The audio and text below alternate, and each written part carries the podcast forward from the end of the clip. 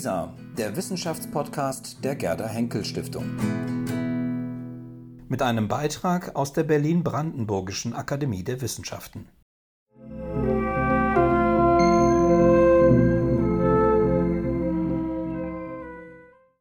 Der Komponist Bernd Alois Zimmermann hat sich immer wieder mit elektronischer Musik beschäftigt. Am avanciertesten wohl in seiner Komposition Trazzo.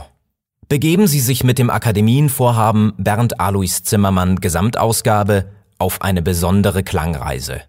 Gehen Sie den Geheimnissen von Zimmermanns Sinustönen auf den Grund und erfahren Sie, was eine Stoppuhr mit all dem zu tun hat.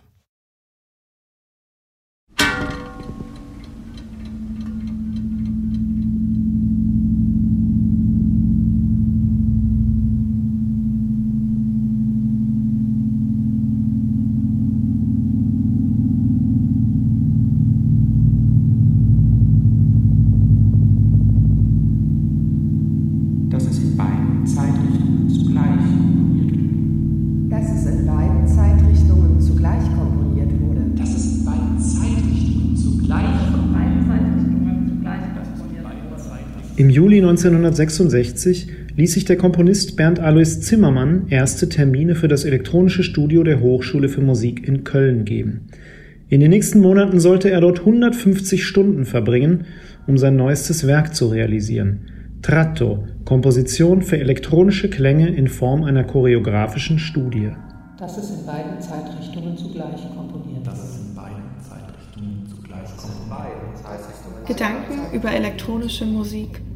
Einführung zu Tratto. Bernd Alois Zimmermann, 1968.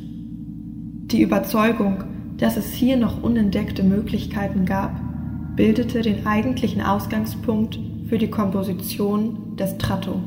Im November 1967 war es soweit.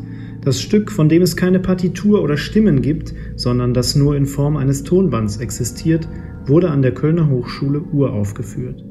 Schon früher hatte Zimmermann Tonbänder und auch elektronische Klänge in einigen seiner Werke verwendet, zum Beispiel in einer seiner bekanntesten Kompositionen, der Oper Die Soldaten.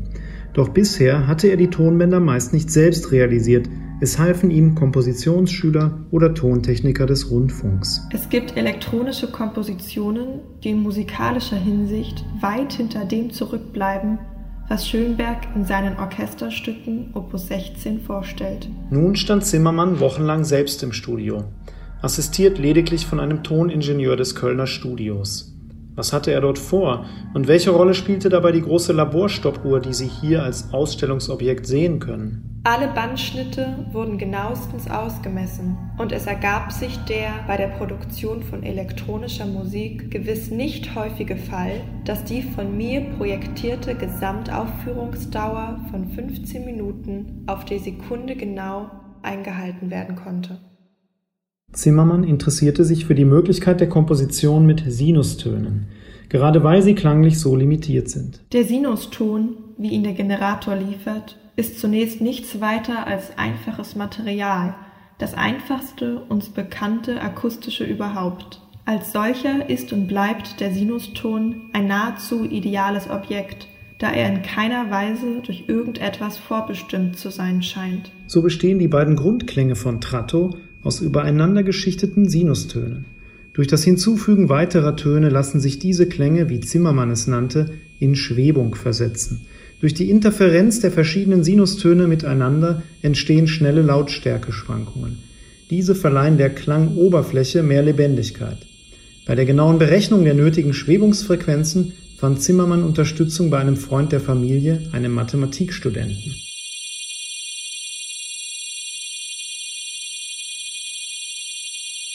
Einige dieser Schwebeklänge haben wir für Sie nachgebaut, resynthetisiert.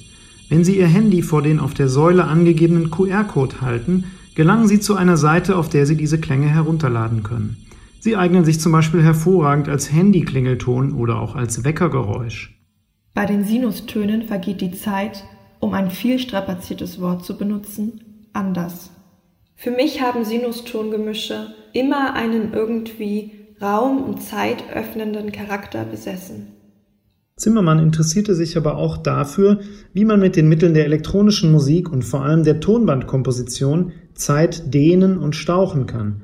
Ein Ansatz bestand darin, bestimmte Klangfolgen mehrfach, aber in verschiedener Dehnung bzw. unterschiedlichem Tempo zu verwenden, was durch die Veränderung der Abspielgeschwindigkeit der Tonbänder problemlos möglich war.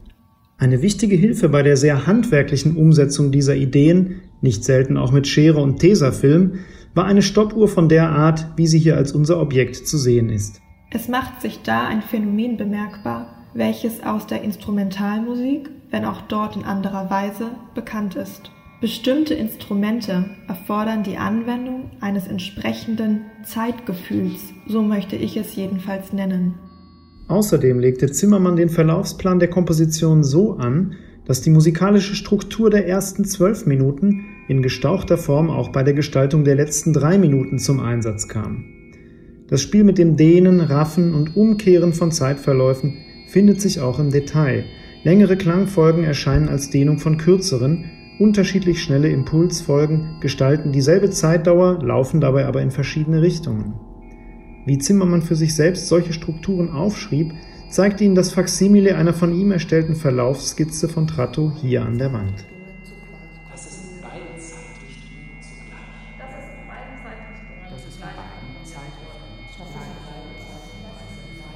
Die Zeitverläufe, soweit sie nicht aus dem Gedächtnis präzise angegeben werden konnten, wurden in besonderen fortlaufenden Rollen auf Millimeterpapier fixiert, wobei in Analogie zu der normalen Bandgeschwindigkeit 38 mm als Maß für die Sekunde gewählt wurde. Für die historisch kritische Edition einer solchen Komposition wie Tratto stellt sich die Frage, wie man überhaupt Musik edieren kann, die nicht notiert wurde, sondern lediglich als Tonträgerformat existiert. Hierfür philologische Strategien und auch Technologien neu zu entwickeln, ist eine der vielen interessanten Herausforderungen der Bernd Alois Zimmermann Gesamtausgabe, die derzeit als Akademienvorhaben entsteht. Nähere Informationen zu unserem Projekt finden Sie unter www.zimmermann-gesamtausgabe.de. Wir wünschen Ihnen weiterhin viel Vergnügen beim Audiowalk durch das Haus. Vergessen Sie vorher aber nicht, sich unter dem QR-Code unsere Zimmermann-Klingeltöne herunterzuladen. Vielen Dank.